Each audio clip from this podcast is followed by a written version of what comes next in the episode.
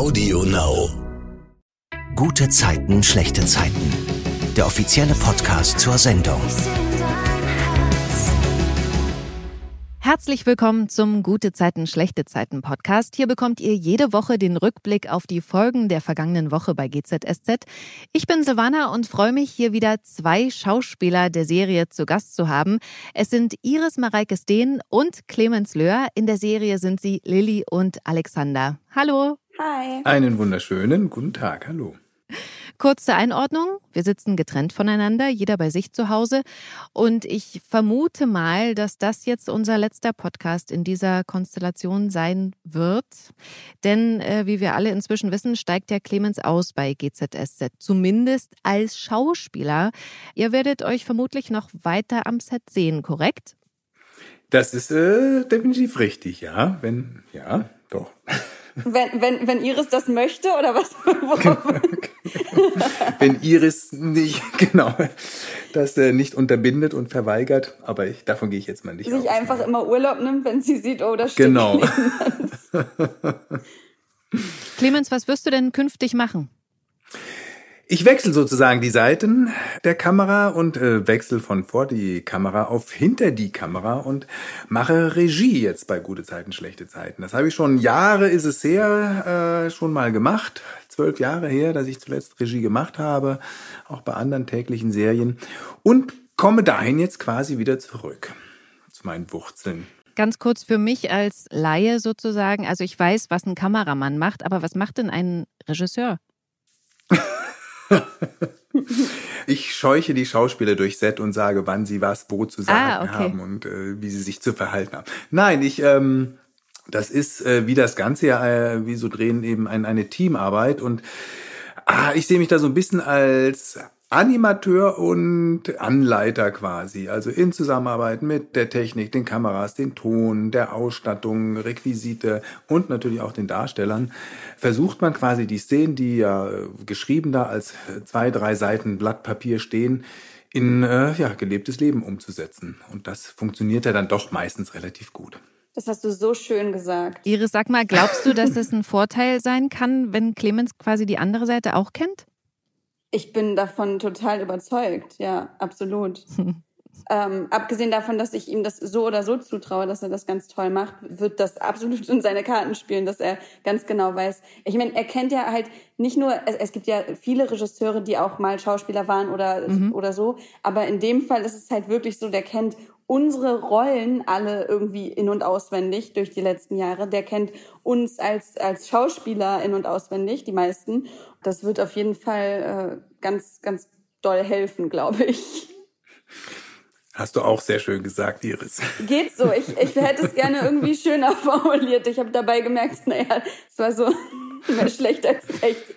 Aber man hat gemerkt, was ich damit sagen wollte, glaube ich. Also, ja, Ja. Danke. Und Clemens, hast du dir irgendwas vorgenommen als Regisseur, was du besonders machen willst oder anders machen willst? Mm, Naja, also man muss ja, es ist ja klar, dass man sich hier in ein System begibt und Regie macht bei einem Format, was seit Jahren funktioniert, gut funktioniert, sehr gut funktioniert. So dass man, glaube ich, aufpassen muss, da äh, reinzustürmen und so, ich mache jetzt alles anders, ich mach's neu, ich mach's besser. Das ist ein, ein sehr zeitlich knapp bemessenes, ein, ein, ein, ein, ein sehr wie so ein ineinander, Räder ineinander greifendes äh, Uhrwerk, was da funktioniert. Und ähm, ich glaube, da geht es vor allen Dingen erstmal darum, sich gut in dieses Uhrwerk zu integrieren und dann im Kleinen vielleicht zu gucken, so wo kann ich da so ein bisschen meine Marke setzen oder oder es in Richtung führen, äh, die ich gerne hätte. Und das wird bei mir sicherlich äh, die Schauspielerei sein, beziehungsweise das menschliche. Ich komme jetzt bestimmt nicht eher von kameratechnischen her und, und Hammerbilder, im, da- dass ich die im Kopf habe, sondern es wird sicherlich das Zwischenmenschliche sein, auf das ich mein Augenmerk habe und wo ich versuche halt genau äh, hinzuarbeiten. Ich habe ja letzte Woche im Podcast schon gesagt, ähm, dass ich es total überraschend fand, dass Alexander stirbt, vor allen Dingen so schnell und so plötzlich. Das habe ich wirklich überhaupt nicht kommen sehen. War dieses definitive Ende der Rolle dein Wunsch, Clemens? Kann man sich überhaupt was wünschen? Äh, Man kann es besprechen. Also so einen reinen Blanko-Wunsch hat man äh, jetzt nicht. Es gab auch ein bisschen natürlich alternative Überlegungen, wie das anders sein könnte oder sowas, aber es war doch relativ schnell klar, dass man zumindest ein abruptes Ende haben will, ohne große Krankheitsgeschichte okay. oder dergleichen. Und äh, da war ich eigentlich auch von Anfang an relativ zufrieden mit äh, oder glücklich mit. Ich, ich finde es natürlich auch krass. Ich selbst muss sagen, ich bin bestürzt, das zu sehen und äh, mhm. meinen Alexander Köster da so auf diese Art und Weise dahinscheiden zu sehen. Aber das, genau das ist ja gewollt. Es soll ja äh, treffen, es soll ja schockieren, es soll ein ja huch, aus dem Sessel reißen. Das tut es, finde ich. Und ähm, ja, da bin ich letztendlich dann doch, so makaber das klingt, glücklich mit. Ja, und tatsächlich GZSZ bildet so oft die Realität dar. Und das passiert ja wirklich sehr oft, dieses einfach überfahren werden und ohne Tschüss zu gehen. Also von daher entspricht das halt auch der Realität, ne? Absolut. Das passiert äh, tausendfach am Tag überall äh, in der Welt. Und somit natürlich dann irgendwann auch mal einer unserer Figuren bei gute Zeiten, schlechte Zeiten. Mhm. Iris, äh, wie ist so ein Serientod für dich? Also ich habe versucht, mich zu erinnern, aber soweit ich weiß, ich hoffe, ich liege nicht falsch, sind die Hauptrollen, die jetzt nicht mehr dabei sind, seitdem du da bist, alle irgendwie weggezogen oder das Schicksal wurde so ein bisschen offen gelassen? Nee, Verena ist gestorben, da war ich schon da. So lang bist du schon da, krass. Ja, habe ich auch gerade festgestellt, als ich das gesagt habe. Nee, ähm, genau, aber das hat mich tatsächlich als Rolle in dem Fall gar nicht so tangiert, weil ich mit ihr wirklich nichts zu tun hatte. Und das ist jetzt in dem Fall natürlich was ganz anderes. Hm. Ja, das ist schon richtig heftig. Aber guck mal, da, da, muss ich ja sogar nachfragen. Du warst schon da als Susan? Ja, Ach, also kurz nachdem ich gekommen bin, ist sie gegangen. Also es war wirklich. Steht aber kein glaube, Zusammenhang, oder? Nein. Ja, habe ich jetzt auch. Ja, muss, muss man kurz nochmal drüber nachdenken. Aber nee, also ich glaube nicht. Genau, ich bin im, ich glaube, Oktober 2010 gekommen und ich meine, sie ist, war noch ein halbes Jahr oder so da. Mhm. Das müsste man nochmal recherchieren, aber äh, also ich erinnere mich noch an sie. Jetzt, jetzt stellt sich raus, dass sie genau. gar nicht mehr da war und genau. dass ich total, total rumspinne. Nee, nee, da bin ich mir sehr sicher. Ja, bisher habe ich ja den Serientod äh, nur vermutet, weil ja bekannt ist, dass Clemens eben als Schauspieler bei GZSZ aussteigt. Am Freitag in der Folge hatte man ja nur gesehen, wie Alex eben von dem LKW erfasst wird, als er bei einem Streit zwischen Shirin und dem Straßenfeger dazwischen gehen will und aus Versehen dann auf die Straße geschubst wird. Am Montag in der Folge ist dann jetzt aber meine Vermutung bestätigt worden. Rettungskräfte decken Alexanders Körper auf der Straße mit einer Decke ab. Da habe ich Gänsehaut gekriegt. Das war übrigens nur eine von ganz vielen in dieser Woche. Ähm, du hast ja schon gesagt, Clemens, das war für dich auch krass, das zu sehen.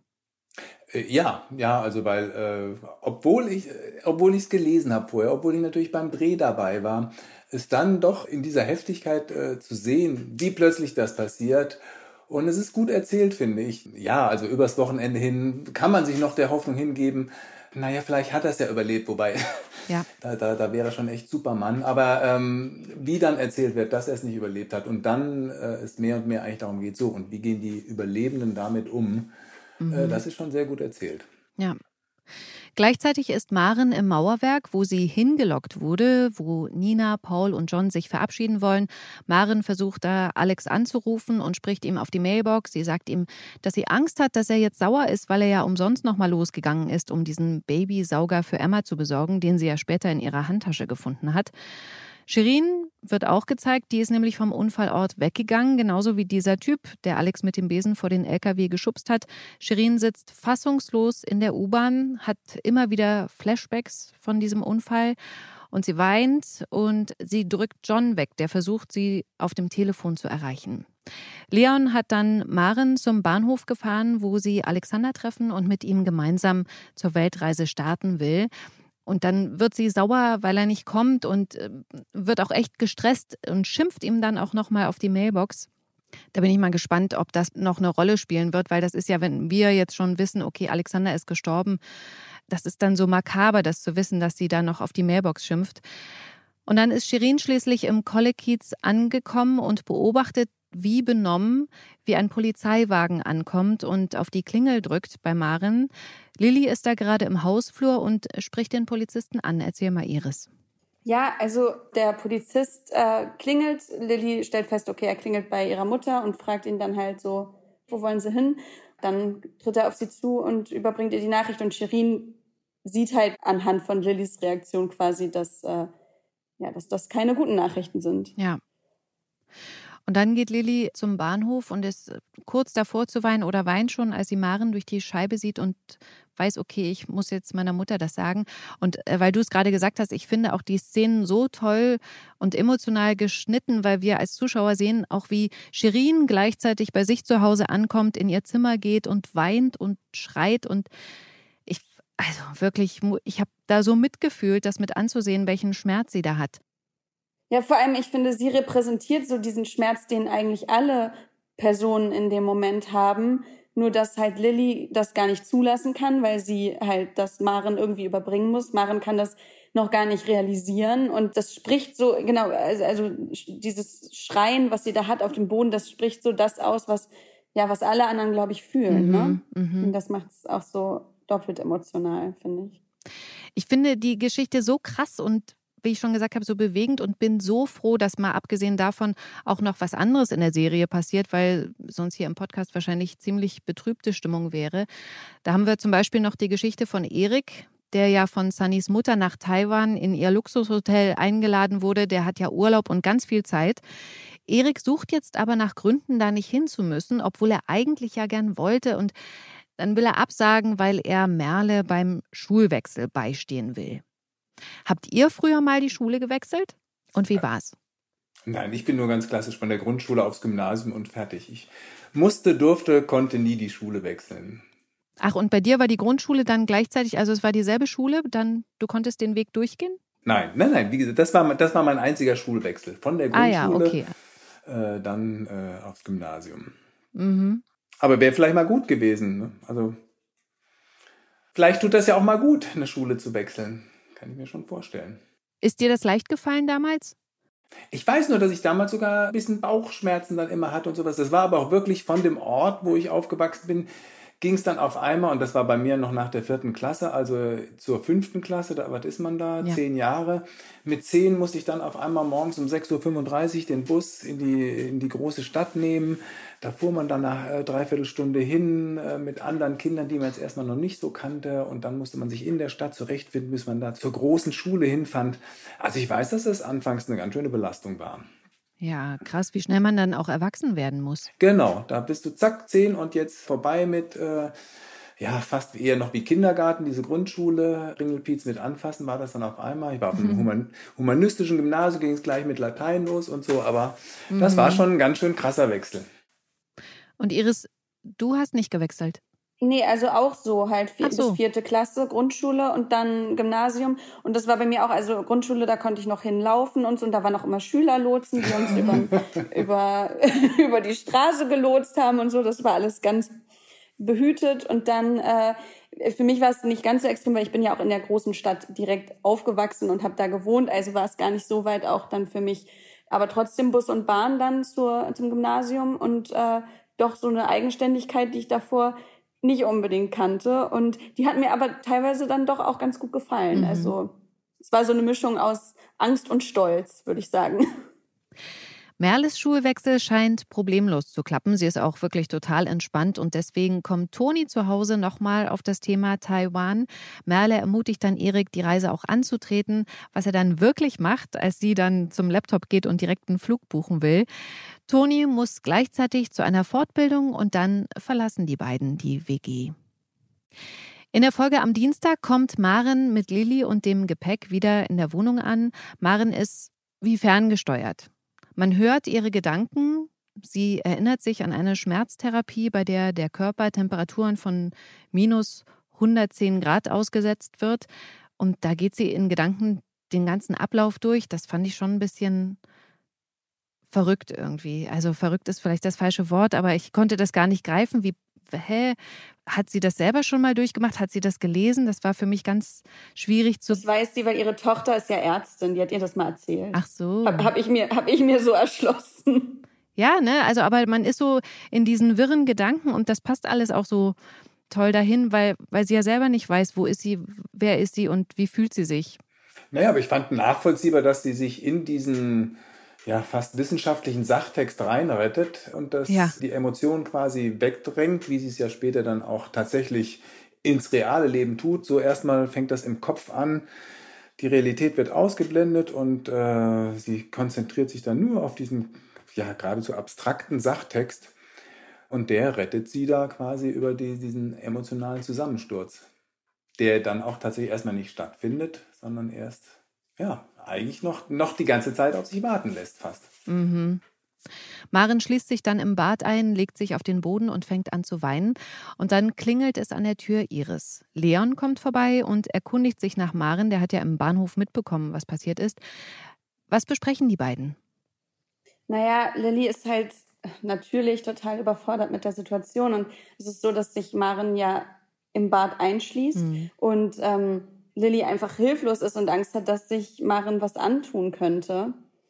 Und dann fängt Leon an zu erzählen, wo wir wieder beim Thema Verena sind, was wir ja heute schon hatten. Damals seine Frau, die auch gestorben ist ganz plötzlich und wie es ihm ging und dass aber bei ihm nicht der Gedanke war, sich das Leben zu nehmen, auch wenn das von außen so, ne, man das hätte denken können, sondern einfach, dass er einfach seine Ruhe wollte und kein Mitleid und kein einfach, ja, sich deswegen abgeschottet hat.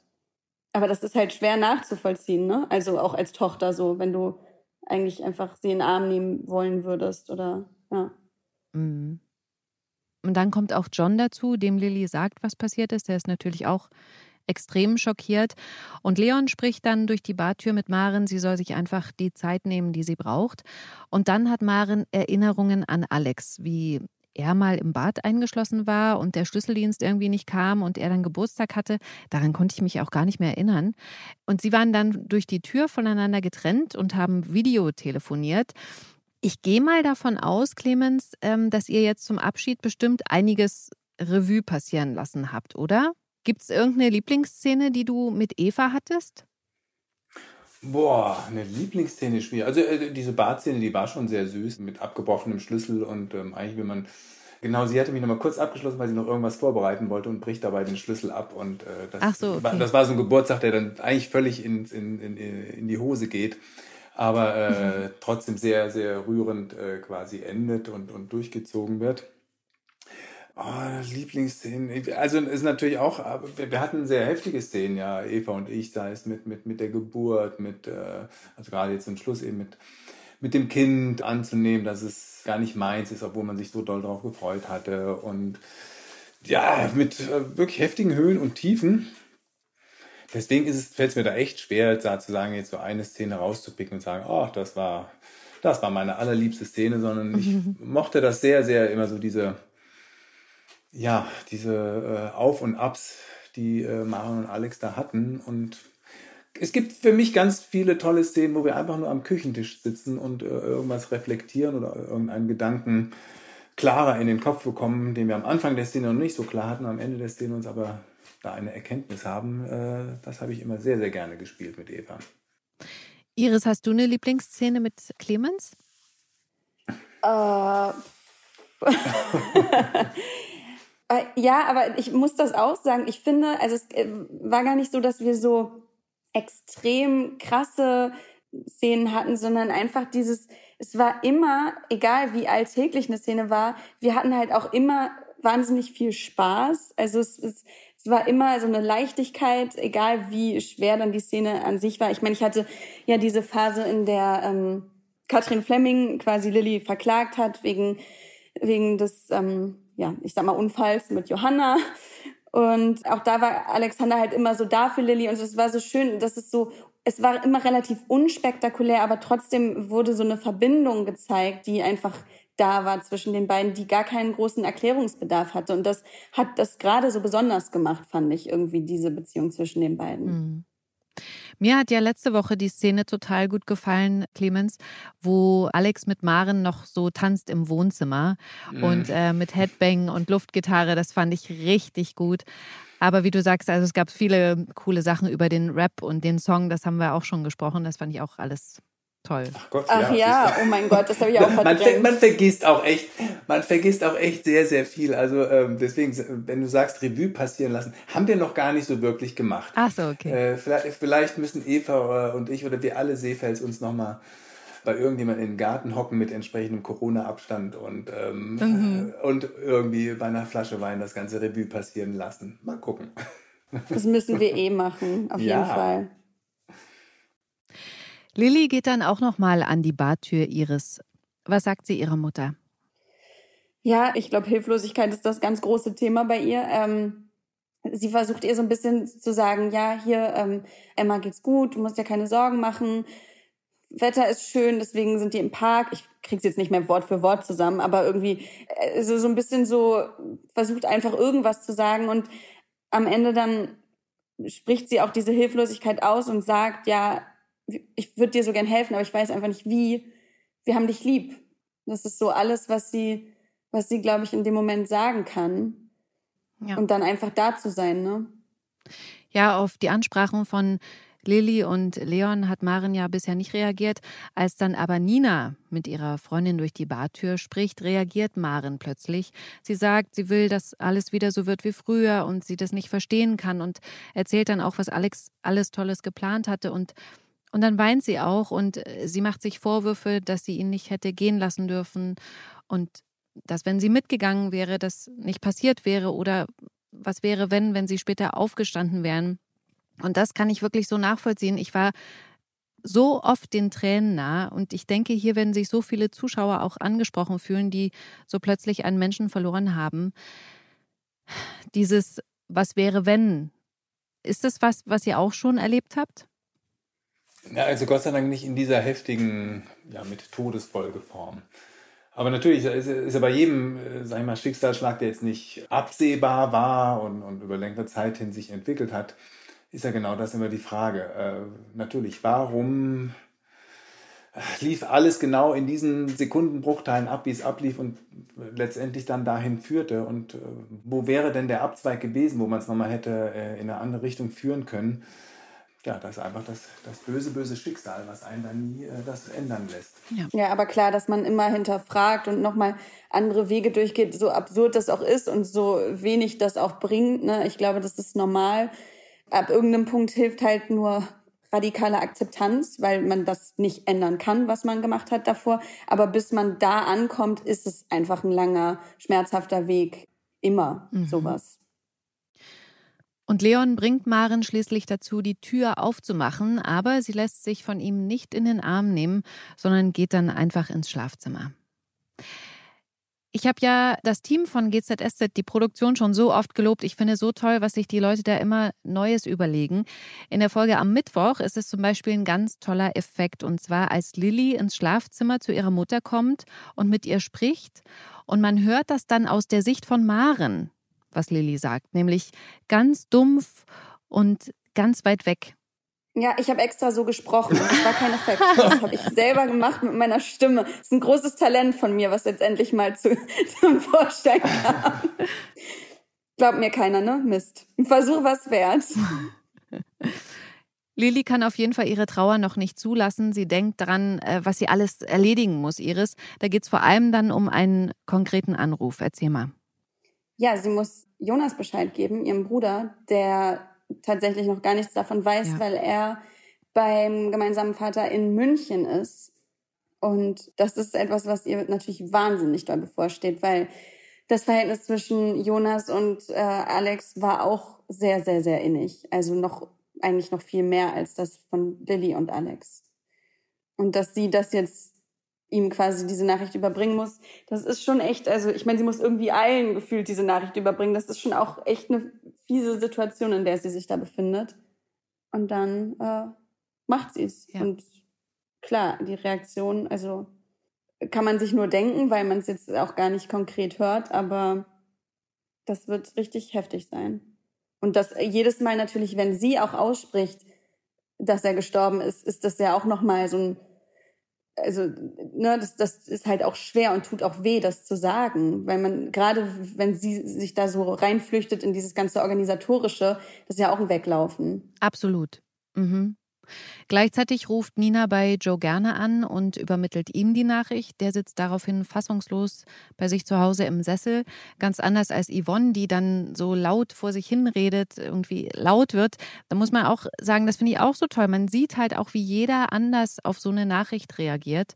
Dass das hier alles so dargestellt wird, finde ich ganz toll. Und dann sind wir wieder bei Maren zu Hause. Die kommt nämlich plötzlich die Treppe runter. Ganz hektisch, Iris. Was erzählt sie, Lilly?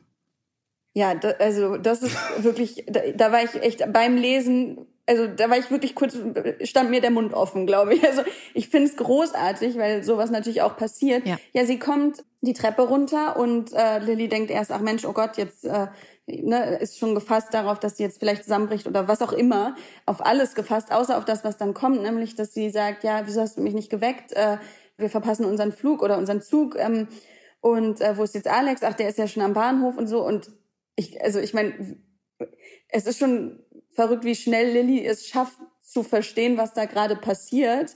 Äh, ich weiß gar nicht, wie man im Normalfall auf sowas reagieren könnte, weil auf sowas kann man nicht gefasst sein.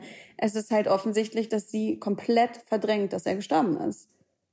Und Lilly schafft es dann, sie wieder zurück ins Schlafzimmer zu führen und gibt ihr dann da eine Beruhigungsspritze. Ja. Und dann klingeln Yvonne und Joe. Iris, was wollen die? Die bringen Essen vorbei. Ja. Zum Glück.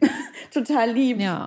Und dann helfen sie Lilly auch, sich mal kurz irgendwie zu setzen und runterzufahren und nicht sich in dieses ganze, ich muss noch das und das und das tun, mhm. zu flüchten, sondern einfach mal kurz äh, Schwäche zuzulassen, ohne dass jetzt da der konkrete Zusammenbruch kommt.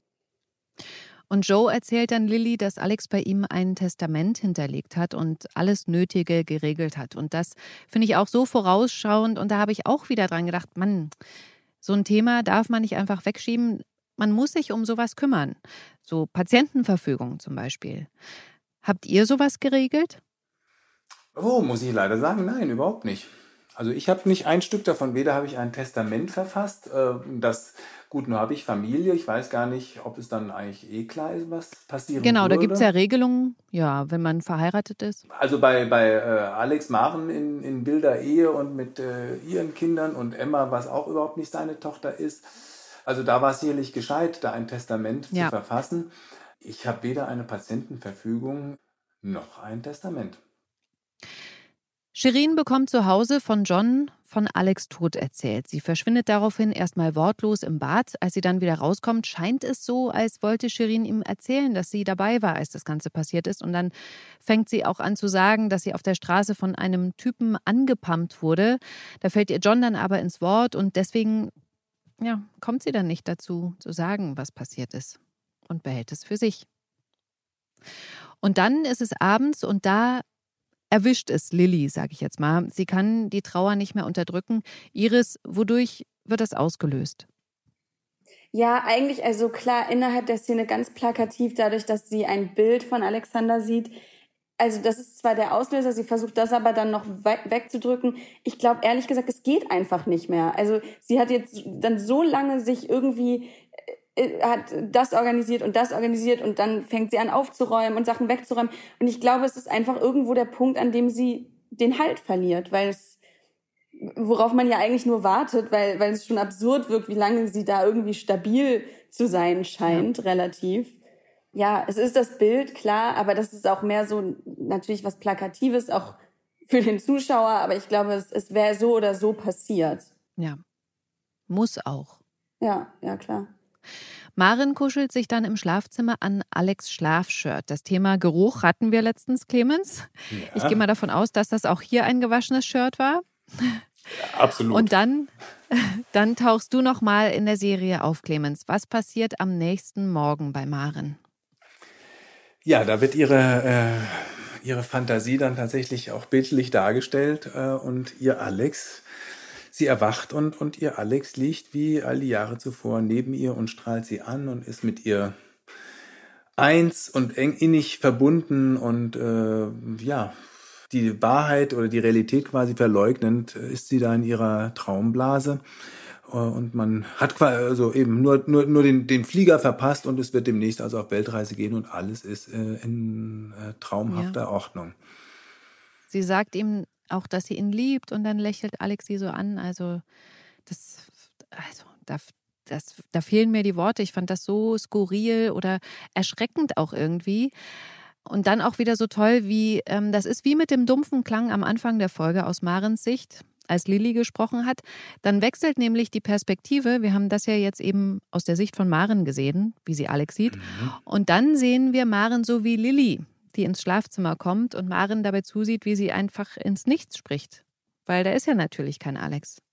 Genau, das ist ja dann ja, gruselig. Ja, gruselig und für Lilly natürlich, natürlich die Erkenntnis, äh, okay, das war nicht nur ein momentaner Schock oder sowas, sondern ja, dass, dass es doch irgendwie eine längere Reaktion ist von Maren auf den Tod von Alex. Mhm. So das Verleugnen. Ja, das ist richtig brutal. ja. ja. In der Folge am Donnerstag geht es auch damit weiter. Alex ist dann immer noch da, wie du gerade gesagt hast, Clemens. Maren sieht ihn bei sich auf dem Bett sitzen und plant mit ihm weiter die Weltreise.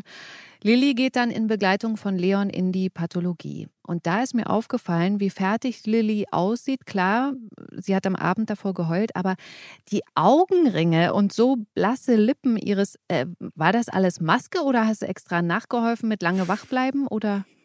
Wie, wie kam das? Nee, das war. Also, es war eher der Mangel an Maske, wenn ich ganz ehrlich bin. Also, ich meine, äh, klar, Augenringe ein bisschen betont und einfach. Ähm, im Normalfall schminken wir uns ja schon irgendwie zumindest ein bisschen Make-up etc. Das haben wir so weitestgehend weggelassen und dann, naja, sieht man halt so aus. Also ich, also, nein, es war natürlich total nachgeholfen. Okay, ja klar. In der Pathologie liegt Alex dann und da äh, finde ich auch, das sieht so krass aus. Wie ist denn das, Clemens, wenn du das jetzt gesehen hast, so aufgebahrt zu liegen? Also oder wie war das überhaupt da beim Dreh? Hat sich das irgendwie morbide angefühlt oder ist man da weit weg von diesem, von der Szene sozusagen? Äh, naja, auch als Schauspieler rettet man sich da tatsächlich fast so ein bisschen wie, wie Maren oder, oder wie Lilly sich auch in so einer Arbeitsemsigkeit rettet so, ich mache jetzt hier meinen Job und leg mich da auf dieses Metalltischchen äh, in dieser Deko, die da extra für angefertigt wurde. Und dann spielen wir das mal schnell runter. Aber natürlich ist es komisch. Ich habe die Augen geschlossen. Ich habe die, äh, ja, die liebe Kollegin Iris eben nur da zusammenbrechen gehört. Muss aber äh, die Leiche spielen, also darf kein Müchschen machen. Also das war, das, das sind schon komische Drehs, weil, weil sie hoch emotional sind. Ja. Hast du da die Luft angehalten oder wie, wie macht man das, dass du da nicht gerade atmest? Na, erstmal ganz, ganz äh, quasi runteratmen, flach atmen, ruhig atmen und dann gar nicht groß nochmal tief einatmen, sondern einfach möglichst flach den Atem halten, solange mhm. gedreht wird. Und warst du da auch so grau geschminkt oder war das nur das Licht? Das ist tatsächlich nur das Licht. Auch da natürlich jetzt nicht ah, irgendwie noch äh, Puder drauf oder sowas, sondern einfach da wird uns dann mit Licht geholfen. Mhm. Ja, und wie Clemens gerade schon gesagt hat, Lilly wird dann in der Pathologie von ihren Gefühlen überwältigt. Sie schluchzt laut los. Iris, was ist denn eigentlich schwerer? Laut oder leise weinen? Also ganz ehrlich, ich muss sagen, bei der Szene, also für uns alle, gerade die, die halt auch eng sind mit Clemens ja. und so, war das halt eh richtig beschissen, dass er jetzt als Kollege, auf jeden Fall als Schauspielkollege aufhört.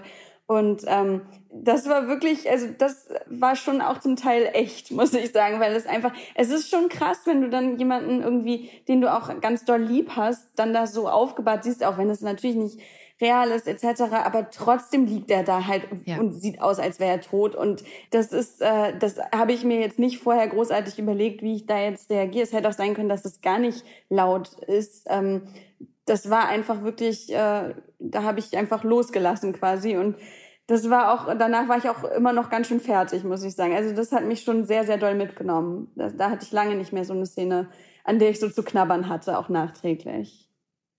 Ja, krass, kann ich total nachvollziehen, wirklich. Also pff. auch beim Zugucken, man ist so ergriffen einfach auch von, von deinen Gefühlen, also von Lillys Gefühlen. Und wenn du jetzt sagst, das war auch viel von dir, das ist natürlich pff, krass. Zu Hause bei Maren hält inzwischen Paul die Stellung, der mit seiner Mutter telefoniert und deswegen nicht mitbekommt, wie Maren die Wohnung verlässt. Die wird dann unten auf der Straße von Merle angesprochen, die auch von Alex Tod inzwischen weiß. Maren ist da aber ganz gut gelaunt und ist dann auch irritiert über die Frage, ob Merle irgendwas für sie tun kann. Und dann im Mauerwerk erzählt Maren an der Bar, dass sie und Alex den Flieger zur Weltreise verpasst haben und bestellt zwei Burger für Alex und sich. Und als sie dann wieder nach Hause geht, trifft sie Lilly auf der Straße. Und dann passiert was, Iris? Ja, dann ist, glaube ich, so eine kleine Grenze, Toleranzgrenze bei Lilly erreicht, die ja irgendwie davor noch versucht, das nicht das Spiel mitzuspielen, aber zumindest ihr nicht ins Gesicht zu sagen, dass Alexander gestorben ist. Aber in dem Fall, nachdem sie ihn da hat liegen sehen, nachdem sie selber so zusammengebrochen ist, äh, dann immer noch ihre Mutter zu sehen, die so tut, als wäre nichts. Und das bringt sie halt dazu, dass sie ihr dann ins Gesicht sagt, dass Alexander tot ist. Und dann haben wir noch die Geschichte um Vlederbeck. Emily und Sunny haben vergessen, Fotos zu machen für einen Online-Shop, der ihre Taschen verkaufen will. Sie kriegen dann auch auf die Schnelle kein Model gebucht, da hat keins so kurzfristig Zeit. Und da überredet Sunny, Nihat das Model zu sein, was Emily von Anfang an nicht so gut findet. Sie kritisiert ihn dann auch ständig beim Posen und daraufhin will Nihat hinschmeißen. Aber Emily beharrt dann auf ihren mündlichen Vertrag, den sie geschlossen haben, und droht ihm eine Strafe an. Daraufhin macht dann Nihat die Fotos. Im Nachhinein entdeckt Sunny aber, dass Nihat auf jedem Foto versteckt den Mittelfinger gezeigt hat. Das fand ich einen coolen Twist. Das finde ich auch lustig. Ja.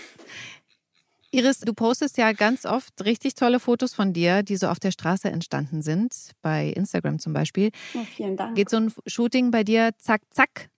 Und wer macht denn die Bilder überhaupt? Dein Mann? Insta-Husband? Äh, äh, tatsächlich ist mein Mann da echt gut drin, cool. ohne dass ich ihn da irgendwie drängen müsste oder so, was auch tatsächlich, was ich glaube ich nicht machen würde. Ähm, der macht schon gerne Fotos von mir, also hauptsächlich im Urlaub, muss ich sagen. Ja. Und äh, wir nehmen aber auch uns Zeit, auch einfach Momente zu genießen, ohne dass da eine Kamera rausgeholt wird. Das finde ich ganz wichtig. Mhm. Und ich habe eine sehr gute Freundin, die eine ganz tolle Fotografin ist. Und wenn wir uns treffen, dann fängt sie auch gerne so Momente ein oder sagt auch mal so, ja, stell dich mal dahin Ach, oder mach mal das. Das ist halt wirklich toll, wenn man so jemanden hat, mit dem man das dann irgendwie das Schöne mit dem Praktischen verbinden kann und dann auch schöne Momente teilen kann, natürlich auf Instagram. Aber ich finde auch immer, dass das darf nicht überhand nehmen, dass man dazu sehr. Ich hatte auch Phasen, in denen ich sehr äh, irgendwie viel gedacht habe, oh, uh, das muss man aufnehmen jetzt für Instagram und das und das und habe das dann aber stark runter reduziert, weil man muss wirklich die Momente auch einfach für sich genießen können, mhm. ohne dass man denkt, es ist weniger wert, nur weil man es jetzt nicht teilt mit ähm, mehreren Menschen. Am Freitag geht es damit in der Folge weiter, dass Maren auf Lillys Ansage, dass Alex tot ist, reagiert. Ja. Was sagt sie ihr?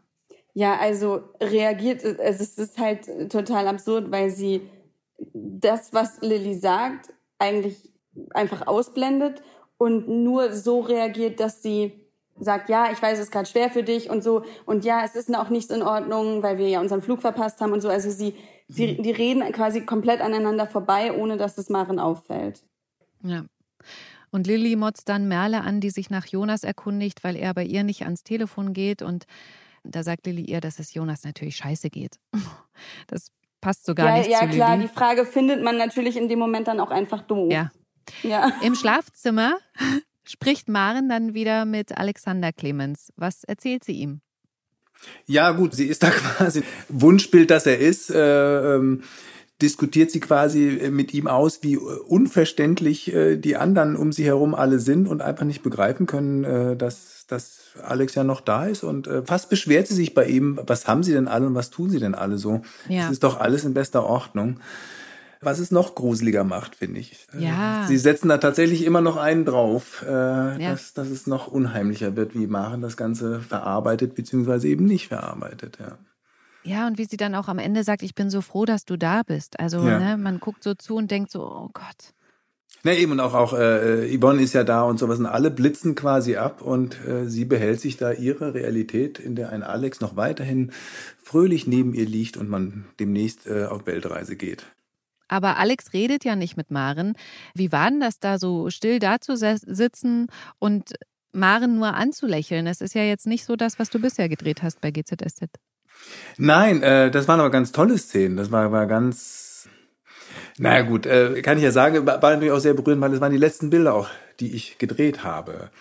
waren insofern sehr emotional, weil äh, Eva wie auch ich jetzt eben wussten, okay, das sind jetzt unsere letzten paar Bilderchen, die wir miteinander drehen. Wir reden nicht mehr miteinander, wir schauen uns nur an. Ähm, äh, ja, sicherlich sind auch ganz viele Szenen nochmal schnell husch husch durch den Kopf gerast und äh, das war so ein, ja, irgendwie auch ein, ein, ein stummer, rührseliger Abschied äh, unter Kollegen, Kolleginnen vor der Kamera. Also ich fand das schon sehr uah, berührend.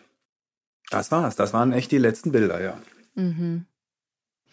Ja, Merle ist traurig, weil sie Jonas nicht helfen kann, weil er eben nicht in Berlin ist. John fragt sie dann, ob sie noch weiß, was ihr damals geholfen hat, weil ihre Mutter ist ja auch sehr früh gestorben.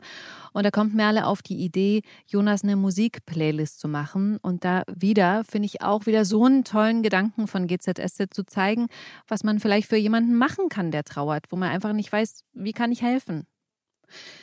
Lilly liegt dann wie betäubt in der WG auf der Couch. Es klingelt, Iris. Auch sie hört das inzwischen dumpf oder nur so ganz weit weg. Klingelt es bei GZSZ eigentlich richtig, wenn es an der Tür klingelt, oder wird das im Nachhinein als Ton eingespielt? Nee, es wird eingespielt. Letzteres, ja. Ah ja. Auf jeden Fall steht Joe Gerner vor der Tür. Worüber sprechen die beiden? Ja, also Joe kommt halt rein und sagt ihr, dass er jetzt auch mitbekommen hat, dass Alexanders Leiche freigegeben wurde quasi. Sagt man das so? Mhm. Und ja. dass er dann quasi jetzt alle weiteren Schritte irgendwie äh, sich um alles weitere kümmern wird. Und ja, dann sagt Lilly auch kurz irgendwie, dass das wirklich, also die sind ja, die haben ja eigentlich nicht so eine persönliche Bindung zueinander, die beiden. Und sie sagt aber trotzdem, ja. dass das ganz schlimm war, ihn zu sehen und ähm, ja, dass ihr das auch wehgetan hat und realisiert dann aber, dass er ja auch, also dass Joe ja auch der beste Freund, beziehungsweise auf jeden Fall andersrum, dass Alex der beste Freund von Joe war. Und das ist eigentlich auch ein ganz schöner Moment, dass die beiden irgendwie kurz sehen, wie verbunden sie darin sind in ihrem Schmerz, auch wenn sie auch auf unterschiedliche Arten und Weisen damit umgehen.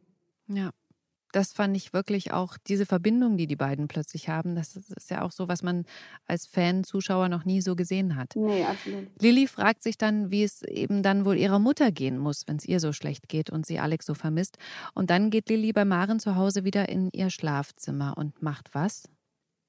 Sie entschuldigt sich bei ihrer Mutter und sagt, dass sie sie auch verstehen kann, weil sie natürlich davor sehr extrem damit umgegangen ist und ihr irgendwie quasi gesagt hat, bist du eigentlich bescheuert, das hat sie nicht gesagt, aber so ne, kam das rüber. Mhm. Und ähm, ja, dass sie auf einmal sieht, wenn es mir schon so schlecht geht und wenn es ähm, Joe schon so schlecht geht, klar ist das nochmal eine ganz andere Dimension, in der sich ihre Mutter befindet. Und egal wie sie mit dem Schmerz umgeht oder dem jetzt noch nicht vorhandenen Schmerz, egal wie sie mit der Situation umgeht, das ist alles verständlich. Und das ist ganz schön, dass sie ihr das halt so mitteilt. Ja, und dann ist es auch wieder so absurd, dass Maren Lilly daraufhin tröstet und sagt, alles wird gut. Also dieses immer dieses, dass man das so vor Augen geführt bekommt, dass sie es überhaupt nicht verstanden hat. Krass. Ja, und trotzdem aber glaube ich, dass es für Lilly, also natürlich ist es auch für Lilly total creepy irgendwie, dass ihre Mutter da so, so, so positiv wirkt. Aber sie sehnt sich auch im gleichen Moment nach einer Umarmung von ihrer Mama. Mhm. Also, weil sie ja gerade niemanden hat, der eigentlich für sie da ist, weil sie eigentlich nur für alle anderen da ist und sich um alles andere kümmert. Und in dem Fall nimmt sie dann den Moment halt auch an und ja. Mhm. Und man merkt, dass Maren weiter verdrängt, als sie dann auch unten am Tisch sitzt, als Nina klingelt und sich nach ihr erkundigt. Und da ist sie, wie du gesagt hast, auch so ganz gut drauf. Ich vermute mal, dass eben nicht nur ich das total seltsam finde als Zuschauer. Lilly klärt Nina dann aber auf, Iris. Sie hat sich nämlich Rat geholt. Von wem? Ja, von einer Psychologin, weil es ist ja so, dass das hat auch Lilly sagt das auch einmal zu Leon im Vorfeld. Sie ist ja, es wird so immer gesagt, ja, du bist ja die Ärztin und so, aber sie ist halt Internistin und hat mit Psychologie jetzt relativ wenig bisher zu tun gehabt. Ja. ja, sie möchte einfach wissen, ob das in Ordnung ist und ob das normal ist, wie man damit umgehen kann. Und äh, ja, ihr wird auch von dieser Psychologin halt gesagt, dass es durchaus normal sein kann, dass Menschen so mit so einer Situation umgehen. Mhm. Dann sind wir wieder bei Vlederbeck. Emily hat Nihat am Telefon, er weigert sich aber, nochmal vorbeizukommen und neue Fotos zu machen. Und dann zicken sich Emily und Sunny so ein bisschen an, weil Sunny das mit dem Mittelfinger hätte merken müssen, sagt Emily. Sunny sagt, Emily sei bossy gewesen. Letzten Endes versuchen die beiden mit einem Fotoprogramm den Mittelfinger wegzuretuschieren. Das klappt allerdings nicht. Habt ihr eigentlich ähm, Erfahrungen so mit Bildbearbeitungsprogrammen? Iris, wir hatten ja gerade schon drüber gesprochen, nutzt du sowas? Ich, ich, ich glaube, das, äh, wär, das würde richtig nach hinten losgehen, wenn ich sowas versuchen würde. Ich kann, also ich habe sowas schon mal benutzt, um lustige Sachen zu machen. Mhm.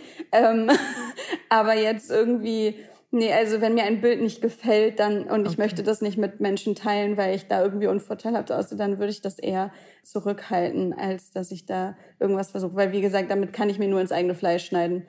Im fast wahrsten Sinne des Wortes. also nein. Und Clemens, du? Ich überhaupt nicht. Also ich, äh, ich bin da mindest, mindestens genauso dilettantisch und äh, dann habe ich auch lieber ein, ein äh, nicht so perfektes Bild vor mir liegen oder äh, gebe es raus, als dass ich da irgendwie dran rummanipuliere. äh, auch das wird bei mir nach hinten losgehen. Und klar, es gibt natürlich, wenn man irgendwie Shootings hat oder so, ne, dann, dann werden die Bilder halt immer, also auf jeden Fall was Licht und sowas angeht, so einen Filter drüber packen, das kriege ich auch noch hin. Oder irgendwie, dass die, die Farben schöner aussehen oder so. Aber wenn, dann würde ich das immer Profis anvertrauen. Also, mhm. ja.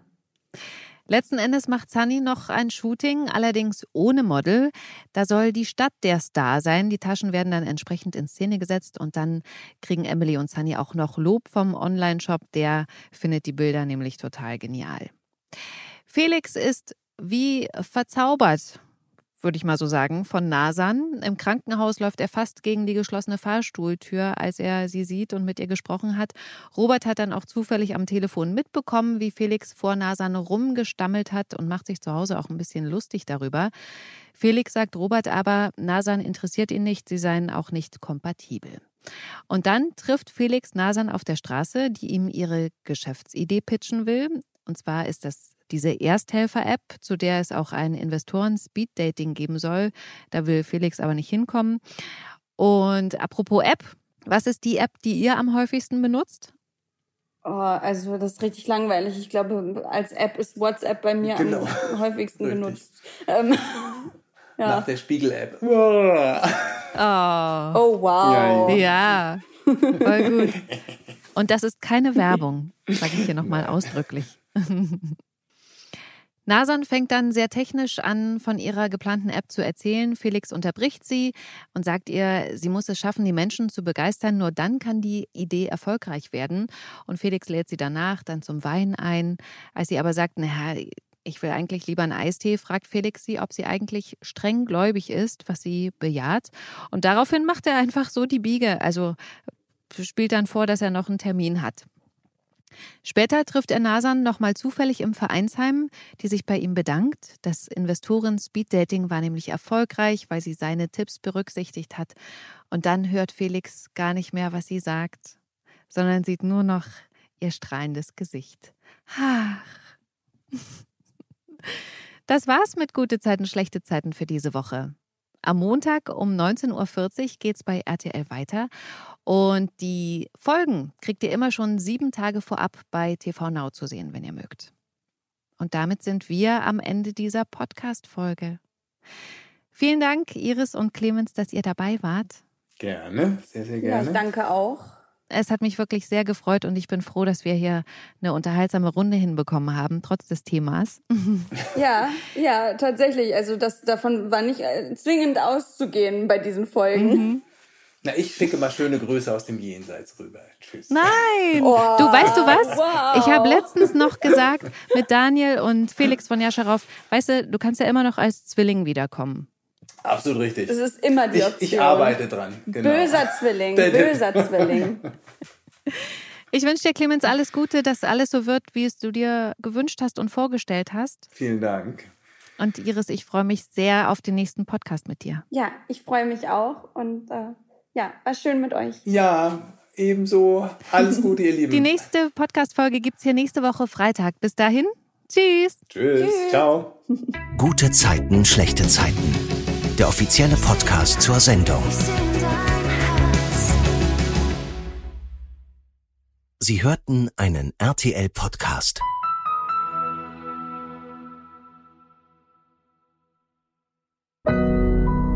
Audio Now.